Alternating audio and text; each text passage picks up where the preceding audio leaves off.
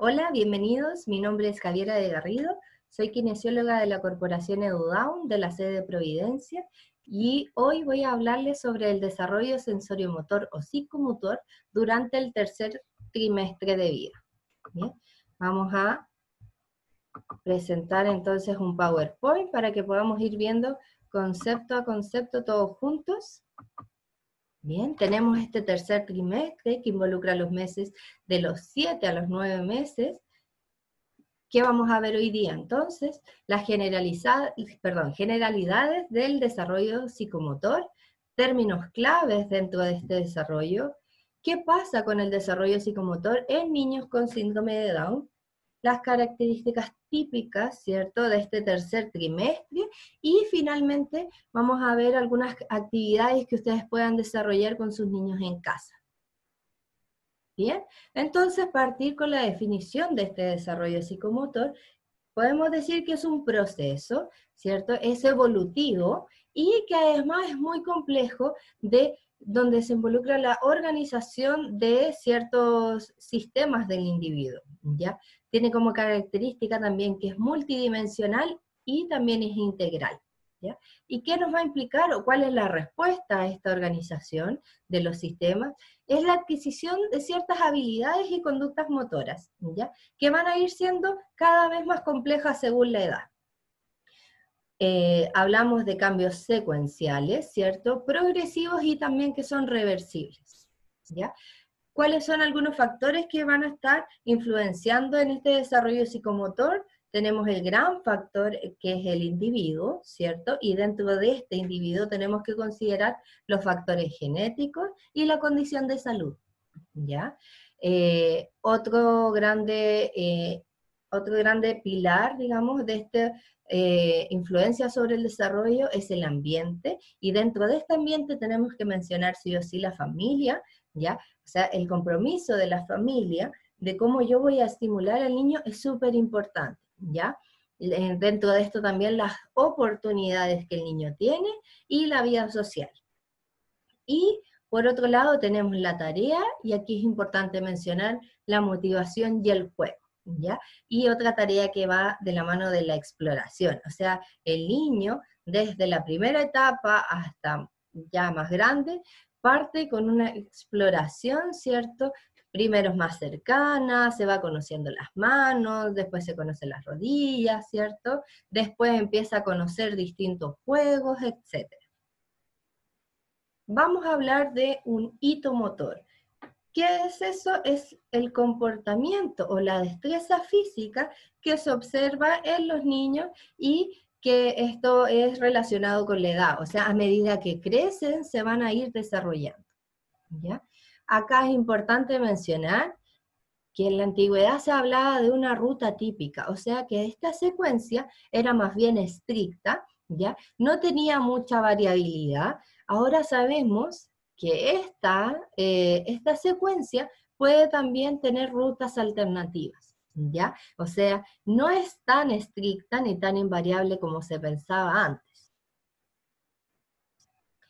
Podemos entonces decir eh, también que el desarrollo no solamente eh, enfocado a lo motor, quizás hablan desde el área kinésica, dice, ah, netamente relacionado con lo motor, con lo físico, ¿ya? Pero es importante saber también que este desarrollo psicomotor habla del resto de todas las áreas que va a ir desarrollando el niño. Entonces podemos mencionar el área del lenguaje, la comunicación, el área emocional y social, ¿cierto? Área cognitiva, sensorial y también motor. Y dentro de este motor tenemos motor grueso como también motor fino. Bien, entonces pasamos ahora un poquito más en detalle a ver este desarrollo psicomotor en niños con síndrome de Down. ¿ya? Sabemos que hay un retraso en el desarrollo, ¿ya? Pero vamos a ver por qué está influenciado este retraso, ¿ya? ¿Qué es lo que afecta, digamos, que eh, se produce este retraso? Entonces tenemos tres grandes factores, las características cerebrales, ¿ya? Los problemas médicos asociados y las alteraciones musculoesqueléticas. Vamos a ver uno a uno. ¿cierto? Entonces tenemos las características cerebrales. Sabemos que hay una reducción en la diferenciación y la maduración del sistema nervioso central. ¿Y a qué me va a llevar eso?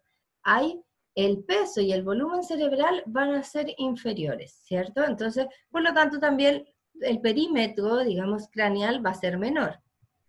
Hay una densidad neuronal disminuida, o sea, dentro de este cerebro, ¿cierto? Tenemos muchas neuronas estas neuronas no son, digamos, eh, no se produce con la diferenciación necesaria para generar muchas neuronas, sino que están un poquito más disminuidas. ¿Ya? Hay una alteración en la estructura y el número de las espinas dendríticas, que son las que encargadas de enviar la información de una neurona a otra. La densidad, densidad sináptica es menor, ¿ya? Y hay una disminución también en el número de neurotransmisores. Entonces, esta, esta comunicación que se da entre las neuronas va a estar disminuida. Y también hay un retraso en la mielinización, o sea que esta conducción, además de estar disminuida, va a ser más lenta. ¿Ya? En cuanto a los problemas asociados, eh, a grandes rasgos, ¿cierto? Aquí podemos hablar, expandirnos mucho, eh, pero a grandes rasgos podemos hablar que las cardiopatías congénitas, las alteraciones de distintos sistemas, como por ejemplo el sistema respiratorio, sistema sensorial, y aquí detenernos quizás un poco en las alteraciones a nivel visual o auditivo, ¿cierto? Que sabemos que son comunes, eh, nos van a estar influenciando en el desarrollo, ¿ya? Y esto como parte del individuo que lo damos como este tercer gran pilar.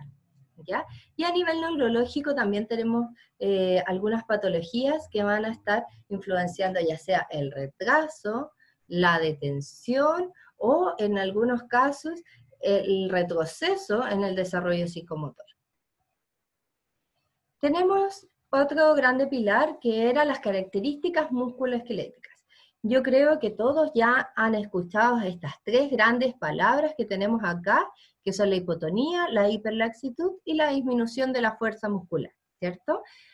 ¿Qué va a pasar? Estos tres grandes pilares de arriba me van a llevar a estos dos que tenemos acá, que sería el bloqueo y las compensaciones, ¿ya? Y ahí probablemente algunos nos han escuchado hablar a los kinesiólogos de estrategias atípicas, ¿ya? O sea, si mi, mi cuerpo, digamos, tiene una hipotonía, tengo menor fuerza y tengo más rango de movimiento, yo voy a ocupar eso a mi favor, ¿cierto? Con algunas, con algunas estrategias atípicas, ¿ya? Lo vamos viendo más detalle también en algunos videos, pero por ejemplo, adelantando, puedo decir que niños que no logran gatear, pero tienen la movilidad, o sea, perdón, tienen la eh, motivación de moverse, no se van a mover gateando, pero sí se pueden mover, por ejemplo, poteando o reptando, ¿cierto? Esas son compensaciones, ¿ya? Yo, claro, me falta un poco de fuerza desde los abdominales, desde los glúteos, que, me, que no me permiten mantener la posición de gateo, ¿cierto? Pero yo también tengo la motivación de moverme, entonces trato de moverme con lo que yo tengo. Entonces, ¿Qué cosas importantes acerca del desarrollo en niños con síndrome de Down? Tenemos que el desarrollo social es mucho más fuerte, ¿ya? Mucho más que por lo menos el área del lenguaje y el área de la motricidad, ¿ya? Eh, puede también haber un retraso en cuanto a la exploración. Me cuesta quizás moverme un poco, entonces esta motivación o esta exploración yo la voy a hacer a través de cosas que estén más cerca, pero me va a costar moverme a explorar cosas que estén más lejos. ¿ya? Hay una mejor utilización de los gestos en vez del habla, ¿ya? O sea, yo me comunico más señalando, ¿cierto? Acá tenemos mucho las señas del baby sign. Es mucho más fácil aprender los gestos que las palabras, ¿ya? Eh, hablamos también de que hay una mayor capacidad comprensiva que expresiva, en base a lo mismo yo comprendo lo que me dicen, pero quizás me cuesta un poco más expresarlo de manera verbal, ¿ya? Hay un mejor, eh, mejoría en el procesamiento, ¿cierto? Y de la información cuando hablamos con cosas visuales, ¿ya? En segunda etapa, los niños más grandes utilizan mucho lo que son las láminas, Y eso, o sea, lo visual queda mucho más en la memoria que lo que de repente se escucha, ¿ya? Eh, la tendencia a los juegos repetitivos y también esta resolución de problemas que eh, no están, digamos, esta resolución no persisten tanto en la resolución de problemas, ¿ya? Sino que de repente el desafío quizás que les entregamos es demasiado alto, entonces, ¿qué prefiero? Es muy alto, me, me cuesta, no lo hago, ¿ya? Y acá entramos muy, eh, muy relacionado a lo que es con la frustración, entonces, es importante, un tips aquí, que los desafíos siempre sean justos. Entonces, en cuanto a la estimulación temprana, ¿cierto? Que es lo que hacemos desde el área kinésica de la corporación, ¿en qué nos vamos a fijar? ¿Qué es lo que hace el niño? ¿Ya? Y más de qué es lo que hace, también es el cómo lo hace, esta estrategia, ¿ya? Porque aquí aparecen las compensaciones y los bloqueos que hablábamos en unas diapositivas atrás, ¿ya? Entonces, ¿qué hace? Y más importante aún, ¿cómo lo hace? Tenemos por qué y para qué lo hace, ¿ya? Vamos entonces ahora a ver las características de este tercer trimestre mucho más en detalle tenemos el ambiente y la tarea.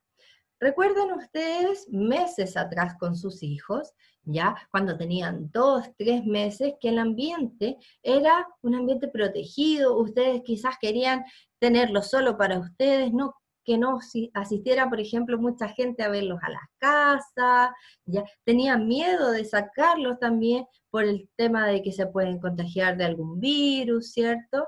Eh, pueden tomarse algún resfrío, los cambios de clima, entonces el ambiente era mucho más protegido, ¿cierto? A medida que van creciendo, este ambiente va a ir también siendo cada vez más enriquecedor.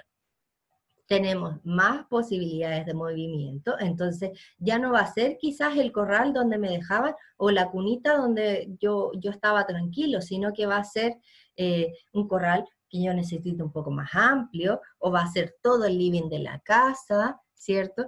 Va a empezar a ser cada vez, entre comillas, más peligroso, porque acá los papás siempre dicen, eh, no, antes yo lo dejaba ahí, se quedaba y jugaba. Ahora, tía, se mueve para todos lados, se sube arriba de los sillones, se baja de la cama solo, ¿cierto? Este ambiente, él, a medida, el niño, digamos, a medida que quiere explorar, se va a ir moviendo más. Entonces va él justamente aumentar esta posibilidad del ambiente. Y lo mismo pasa con la tarea. O sea, al principio jugábamos, ¿cierto? Cosas bien cercanas, yo jugaba con lo que a mí me entregaban, pero ahora a mí me llama la atención también un juguete que puede estar más lejos. Entonces, yo me voy a ir moviendo, ¿cierto? Yo tengo la necesidad y la curiosidad también de ir a explorar más cosas. Entonces, la tarea también va a aumentar. Yo puedo manipular más, yo puedo jugar con juguetes que antes no me llamaban tanto la atención, porque, por ejemplo, un, no sé, un piano, un xilófono que yo tengo que golpear, antes era fome porque yo no lo podía ocupar, pero ahora que yo tengo un poquito más de posibilidades de movimiento, ¿cierto? Lo encuentro más entretenido. Entonces, hablando de eso mismo, vamos al juego, o sea, hay mayor variación. Antes era super fome y dependía, más, que super fome, en esta etapa fome, ¿cierto? Pero antes era entretenido. Eh, antes dependía mucho más del adulto, ahora no, ahora depende mucho más de mí el juego. Ya no es tanto, tanto sensorial, ya no es tanto de golpear algo, por ejemplo, de lanzar cosas, sino que voy a jugar un poquito más, tengo más posibilidades. ¿Ya? Persisto mucho más en un juego, ya no es como antes, que yo tomaba algo y lo soltaba, después tomaba otra cosa y lo volvía a soltar, sino que ahora tengo la capacidad de permanecer, ¿cierto? Y de tener un poco más de atención en una actividad. Vamos a establecer de a poquito los turnos, ¿ya? El respeto de turnos en el juego. O sea, le toca, por ejemplo, colocar la argolla a la mamá, ahora le toca colocar la argolla al papá, ahora le toca colocar la argolla al niño. ¿ya? Entonces vamos a trabajar también esto de la atención desde el área cognitiva, ¿ya? Y juego con objetos. Antes, entonces hablábamos de que los objetos que me pasaban, y yo más que nada los miraba, ¿cierto? De repente trataba un poco de alcanzarlos, ahora no, ahora yo decido qué juego quiero jugar y cómo voy a jugar. Aparecen entonces, como tenemos acá en las imágenes, los juegos de causa-efecto, que recordemos que son aquellos que yo tengo que provocar alguna acción. Entonces, por ejemplo, los juegos que si yo toco algo, se prende una luz, cae una pelota, aparece un sonido, ¿cierto? Tengo mayor capacidad de exploración a través de estos juegos que me llaman la atención. ¿Bien? Juegos de sacar, meter y tirar objetos de un recipiente, que habla también un poco con el desarrollo de la motricidad fina establecer relación entre dos objetos. ¿ya? Aquí aparece cuchara y taza. De a poquito va apareciendo en esta etapa hacia adelante el juego presimbólico que se llama, que es la capacidad de jugar con cosas un poquito más cotidianas. ¿ya? Eh, hay un mejor control de tronco, entonces me permite a mí eso, estando sentado, por ejemplo, ir a buscar un juguete, de ir a hacer alcance. Si el juguete se me escapó, yo trato de ir a buscarlo, ¿ya? Y también de un poco de motricidad fina, esta transferencia de un objeto de una mano a la otra mano. Entonces, vamos a ver por conducta motora, ¿ya? El prono. ¿Qué es el prono? Estando el niño de boca abajo, ¿ya? En una superficie ojalá bien estable y bien firme, ¿ya? No significa que sea dura. Para esto tenemos las colchonetas, ¿cierto? Poner alguna mantita en el piso, ¿ya?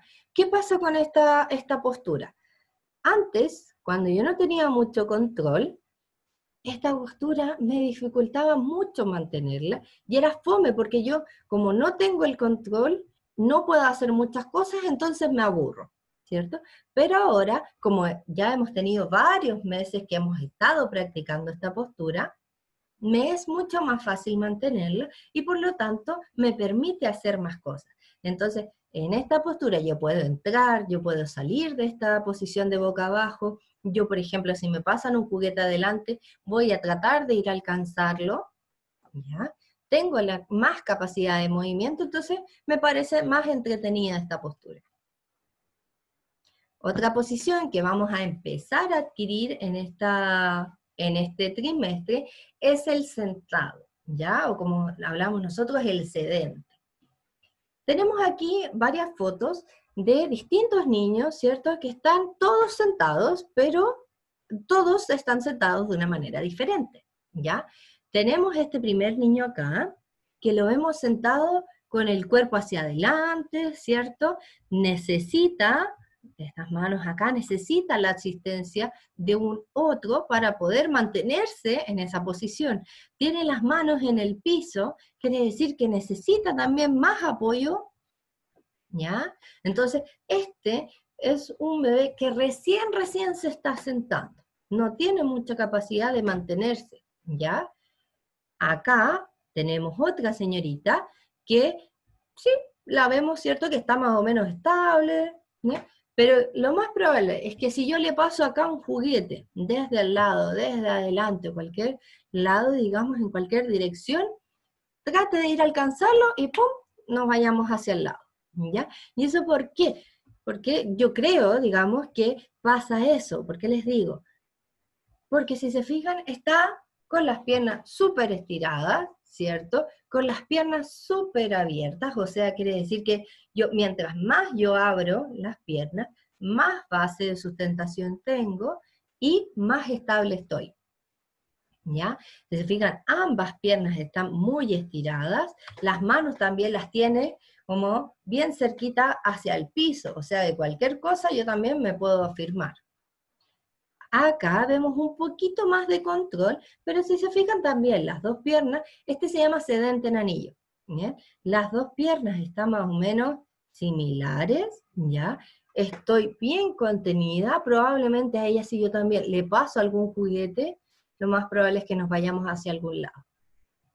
¿Qué pasa con el niño de acá al lado? Ya vemos un cambio en las piernas, ¿cierto? Una pierna está más estirada, la otra un poquito más doblada, y vemos que está como ligeramente más rotado su tronco. Entonces, vemos que este niño tiene mucha más estabilidad que ellas dos y que este pequeñito que veíamos al principio. ¿Ya? ¿Por qué? Porque disocio mis piernas, tengo más posibilidades de movimiento. No estoy tan contenido, sino que puedo ir variando la base de sustentación que serían las piernas.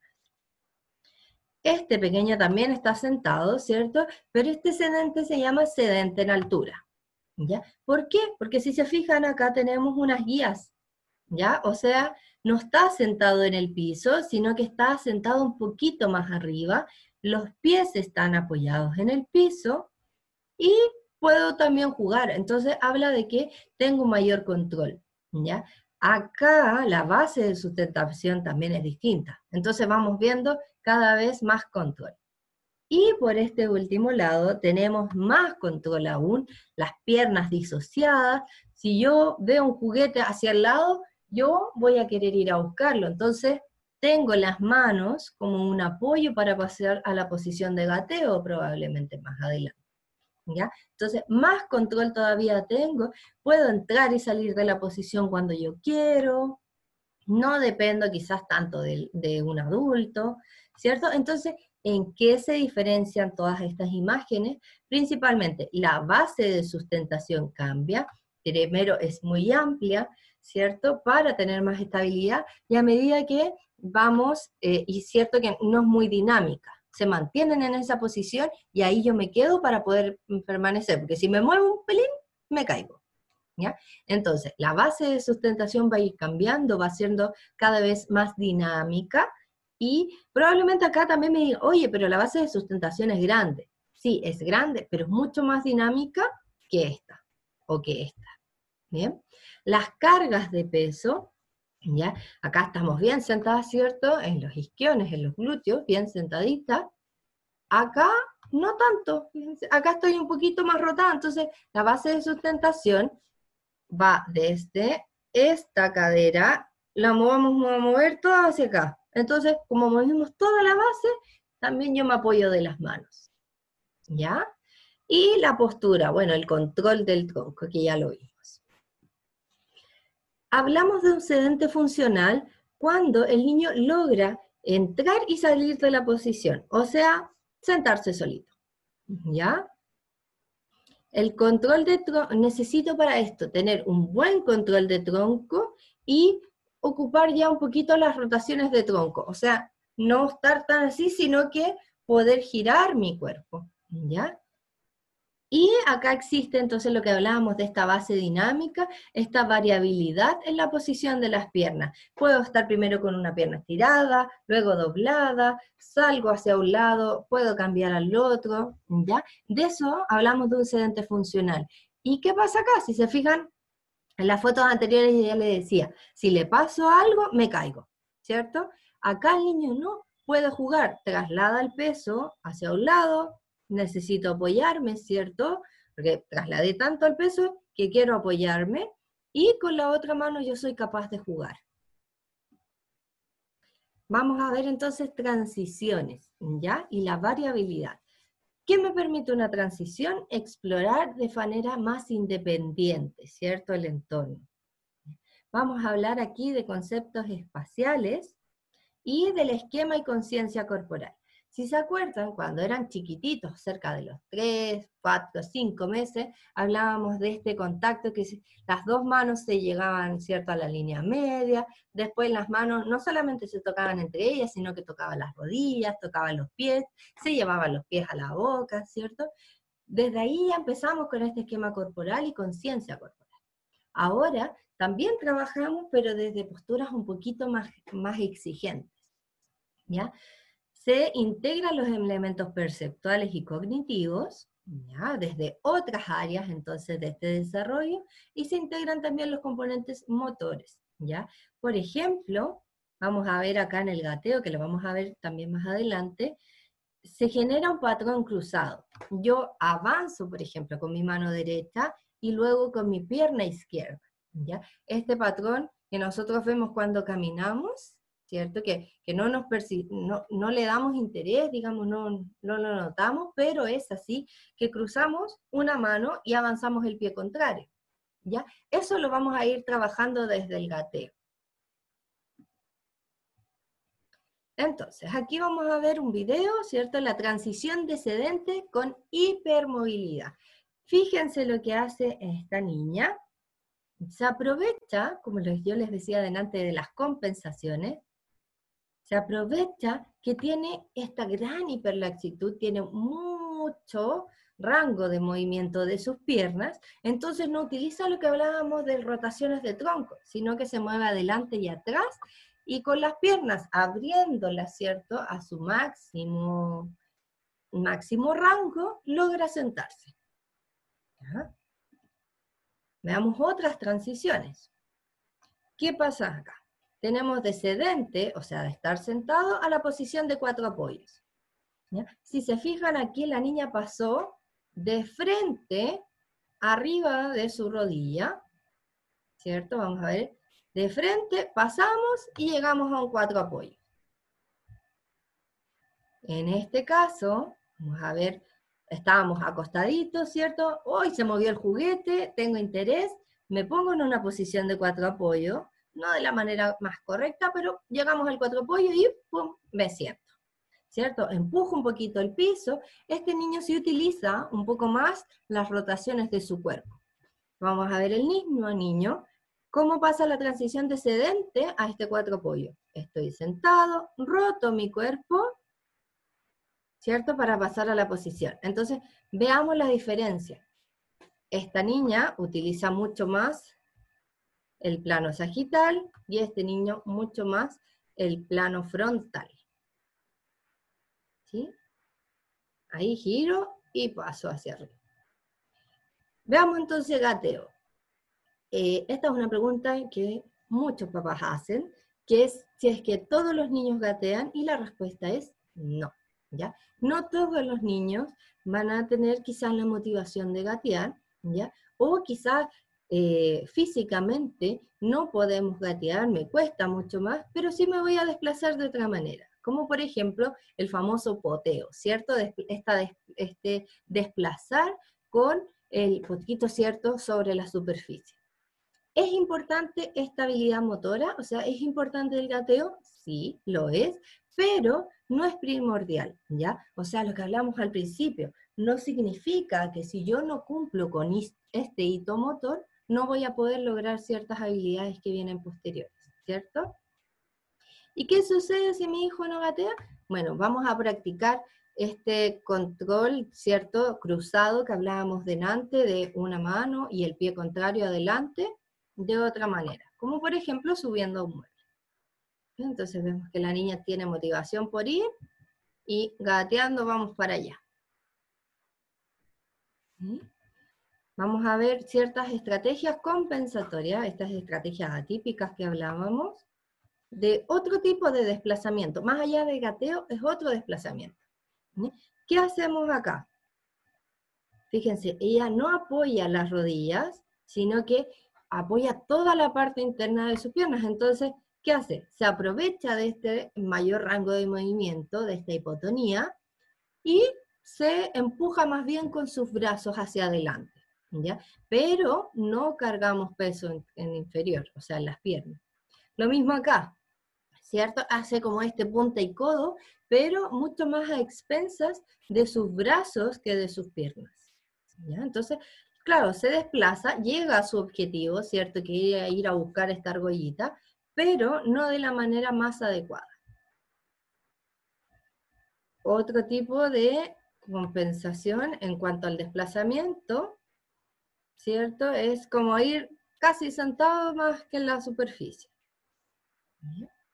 Y del sedente vamos a ver que hay otra transición ¿ya? Ya vimos de supino a pro, o sea, perdón, de prono a sedente, de sedente a cuatro apoyos, ¿y qué pasa? De sedente también podemos pasar a estar de pie. Entonces, hay algo con lo que yo me puedo afirmar, ¿cierto? En caso acá una barra, y ¡pum! subo. ¿Bien?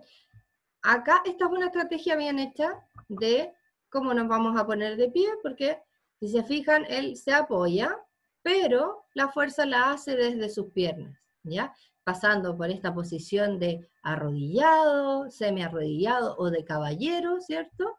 Para poder llegar después a estar de pie. No sobreutiliza las extremidades superiores, sino que se empuja, se empuja perdón, con las piernas. Entonces, eso es la bipedestación, es mantener la postura de pie. Vemos que al principio se da más bien con este plano sagital, ¿se acuerdan de pasar como adelante? Se da mucho esta tracción, ¿ya? Ella ocupa un poquito más de tracción de los brazos para poder ponerse de pie, ¿cierto? Entonces tracciona un poquito y ahí yo me pongo de pie. Si se fijan, el pie también lo abre con una gran base de sustentación. Acá que tenemos que fijarnos mucho en cuanto a la bipedestación, o sea, cuando están de pie, es que haya una adecuada carga de peso de los pies hacia el piso, ¿ya? Muchas veces van a ver niños que tienden a poner solamente la parte interna de los pies, o se apoyan solamente en los talones y los deditos los tienden a subir, ¿cierto? Acá entonces vamos a corregir eso. Primero, la alineación. Que no estén las piernas ni tan separadas ni tan juntas, sino que más bien a la altura de las caderas, y que los pies tengan un adecuado acople hacia el piso. ¿ya? Es importante, si trabajar esta bipedestación con zapatos y después también sin zapatos, ¿ya? Para ver más variabilidad. Y la marcha lateral que va a empezar recién, recién en esta etapa, yo creo que es mucho más del trimestre que viene, pero vamos a ir como iniciando a poquito, se van a iniciar los traslados de peso. O sea, yo ya estoy de pie, estoy un poquito más seguro en esta posición y el juguete se me fue para el lado y ya en vez de gatear o de ir sentado, distinto tipo de desplazamiento, yo voy a tratar de ir caminando, ¿cierto? Trasladando el peso como abrir y cerrar, abrir y cerrar las piernas para poder ir a buscar el objeto, ¿ya? Inicialmente entonces trabajamos también con un, una barrita, un sillón, una caja donde podamos apoyarnos que nos permita el desplazamiento. ¿Ya? También lo mismo, trabajar con y sin zapatos es súper bueno. Veamos entonces qué es el aprendizaje motor. Este es un proceso, ¿ya? Y este proceso se va a dar de manera eh, positiva, digamos, y se van a cumplir ciertas cosas. Por ejemplo, va a ser más rápido cuando yo voy a dar un refuerzo positivo, ¿ya? Y además si tenemos ayuda de un tercero. Entonces, si yo estoy, por ejemplo, trabajando con mi hijo, que se vaya a sentar solo, ¿Qué voy a hacer cuando lo logre? Lo voy a felicitar, le voy a llenar de besos, le vamos a aplaudir, ¿cierto? Le vamos a enseñar que lo que hizo y que lo hizo de manera correcta es, muy bueno, ¿ya? Siempre dando refuerzos positivos. Entonces, cuando están motivados también, o sea, que están aprendiendo mediante el juego, es mucho mejor porque la experiencia es mucho más significativa. ¿ya? Yo prefiero jugar, ¿cierto? A estar de manera aburrida hacer un ejercicio. ¿Ya? O sea, si me dicen, ven, siéntate, ya, probablemente trate de sentarme, ¿cierto? Pero si yo tengo un juguete, que el juguete es el que me llama la atención y yo quiero ir a sentarme, va a ser mucho más entretenido. ¿Ya? El ritmo que varía eh, es de manera individual, ¿ya? Entonces, es importante en esta etapa que no comparemos, oye, mi hijo se sentó a tal edad, ah, el otro se sentó a esta otra edad, ¿ya? Eso, todo el desarrollo, no solamente en este trimestre, todo el desarrollo se da de manera individual, ¿ya? Lo mismo pasa comparar de repente, mi, mi otro hijo le hizo esto y este otro no, ¿ya? Distintas cosas que eh, no ayudan en cuanto al aprendizaje. Eh, el aprendizaje se da mejor también mediante la imitación. Y en situaciones que implican una relación social. Entonces aquí quizás muchos están pensando cuando nosotros, los kinesiólogos en general, hablamos de jardines. ¿Ya? Y cuando les decimos, oiga, ¿y cuándo vamos a empezar en el jardín? Porque los niños aprenden más fácil cuando imitan a otro. Entonces, si yo veo que el niño que está al lado mío se puso de pie para lograr alcanzar el juguete que yo también estaba mirando, ¿qué voy a hacer? voy a tratar también yo de ponerme de pie. Eh, lo otro, cuando se les da tiempo, ¿cierto? El tiempo suficiente de reacción. Entonces, recordemos las primeras diapositivas cuando hablamos de estas características cerebrales, que esta respuesta, habíamos dicho, la latencia iba a ser mayor. Entonces, es suficiente con que yo le diga una instrucción clara y no lo llene de cosas, vamos, siéntate, vamos aquí, acá, arriba, ¿ya? sino que una instrucción que sea clara, que sea precisa y además un juguete. ¿ya? Eso es mucho mejor en cuanto al aprendizaje. Error, corrección y repetición. ¿ya? Tres palabras claves para el aprendizaje. Cuando la comunicación en su eh, el aprendizaje se da mejor cuando la comunicación en el entorno es adecuada. ¿Ya? Entonces hablamos acá del tema del refuerzo positivo, de decir una sola instrucción a la vez. O sea, si uno me lo dice de una manera, la otra, mi papá, por ejemplo, me lo dice de otra forma, y mi hermano de otra, ¿ya? O sea, mejor un, un lenguaje un poco más simple, ¿cierto? Que le permita entender más fácil. Y la diferencia, los diferentes ambientes y contextos. Es muy diferente, por ejemplo, gatear en la cama, a gatear en el piso, o ponerme de pie con un mueble y ponerme después de pie eh, con el apoyo desde una pared más lisa, ¿cierto? Vamos entonces a hablar de estos diferentes ambientes, van a condicionar el aprendizaje y a su vez el desarrollo me quiero también, eh, queremos repetir un poco esta información de la importancia del juego, ¿cierto? El juego tiene que ser la actividad central, o sea, el niño está jugando mientras ustedes aprovechan de intervenir en casa, ¿ya? Entonces, ¿qué hace el adulto? Da permiso, enseña y además motiva en esta acción, pero siempre en base al juego, ¿ya? El juego es placentero y evoca sentimientos, o sea, si yo estoy motivado, voy a aprender de manera más fácil, ¿cierto? Se da el aprendizaje. Y además, que el juego va a ser ahora más voluntario y controlado por el niño, lo que hablábamos de antes. ¿ya? Entonces, una frase que nos parece muy interesante, ¿cierto? Es que jugar es perderse en el tiempo, pero no es perder el tiempo, sino todo lo contrario. Veamos entonces algunas actividades ¿Ya? Acá tenemos una transición ascendente, ¿cierto? Giramos un poquito para poder sentarnos. ¿Qué podemos criticar de cierta forma de este video y del que está abajo también?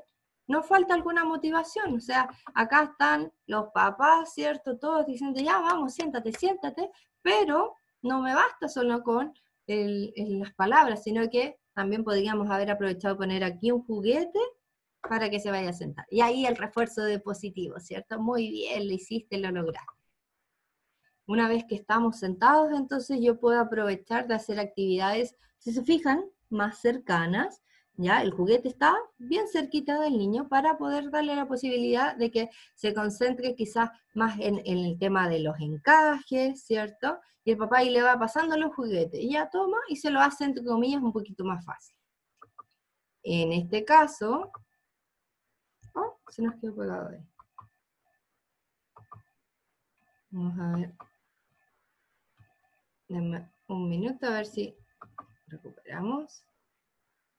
Eso. En este caso, a esta pequeña se nota que tenemos cierto más control, las piernas se mueven a un lado, se mueven para el otro, y ahí, ¿qué pasa? Se le mueven los juguetes, ¿cierto? Se le van cayendo hacia los lados, ¿qué hace ella? Los va a buscar, ¿cierto? Tiene esta capacidad de ir a alcanzar. Entonces, estando, si yo quiero que mi hijo se mueva un poco más en la casa, en esta posición de sentado, ¿yo qué voy a hacer? Le voy a poner los juguetes más lejos y no los voy a poner tan cerca, cosa que no tengan la necesidad de moverse. Veamos, desplazamiento. Acá tenemos, la ICI tenía un túnel ¿ya? Donde podía caminar, o sea, perdón, podía gatear, ¿cierto? Para ir a buscar la jirafita, que era su motivación. ¿Ya?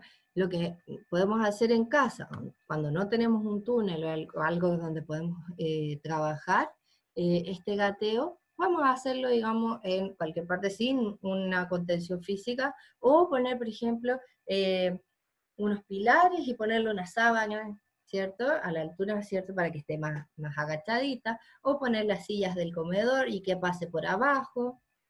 Podemos ahí ingeniarnos de alguna forma. ¿Ya? Hablando de lo mismo de delante, ¿de dónde poníamos los juguetes? O sea, aquí queríamos que este pequeño, el Mati, se ponga de pie, ¿cierto?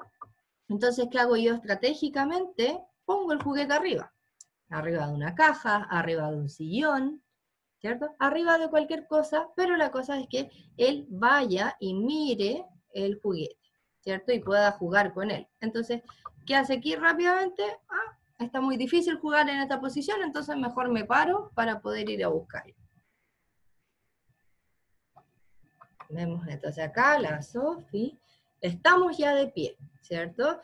Pero de pie también yo tengo que jugar. No me sirve solo estar aquí como, ya aquí me quedo, estoy afirmada, sino que aquí puedo jugar. Entonces, me afirmo con una mano, con la otra, ¿cierto? Puedo recibir algo, puedo apretar el piano que está al lado, puedo girar, ¿ya? Distintas acciones. Y lo que hablamos también un poquito de este inicio de la marcha lateral, ¿ya?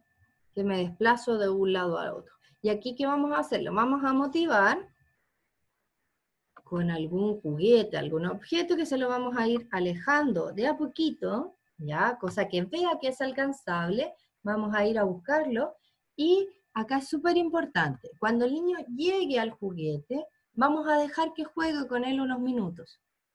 ¿Ya? Porque si, ¿qué pasa? Si yo hago que el niño llegue al juguete y se lo quito inmediatamente y se lo pongo al otro extremo para seguir practicando la marcha ahora hacia el otro lado, vamos a estar ahí jugando mucho al límite con la frustración. ¿Ya? Y eso es lo que no queremos. Entonces queremos que, acuérdense que el desafío sea justo en cada una de las actividades. Los invito eh, a ver la charla también de eh, Francisca Tapia, colega de la sede de San Bernardo, que va a hablar la continuidad, por así decirlo, de este desarrollo con el desarrollo psicomotor del cuarto trimestre.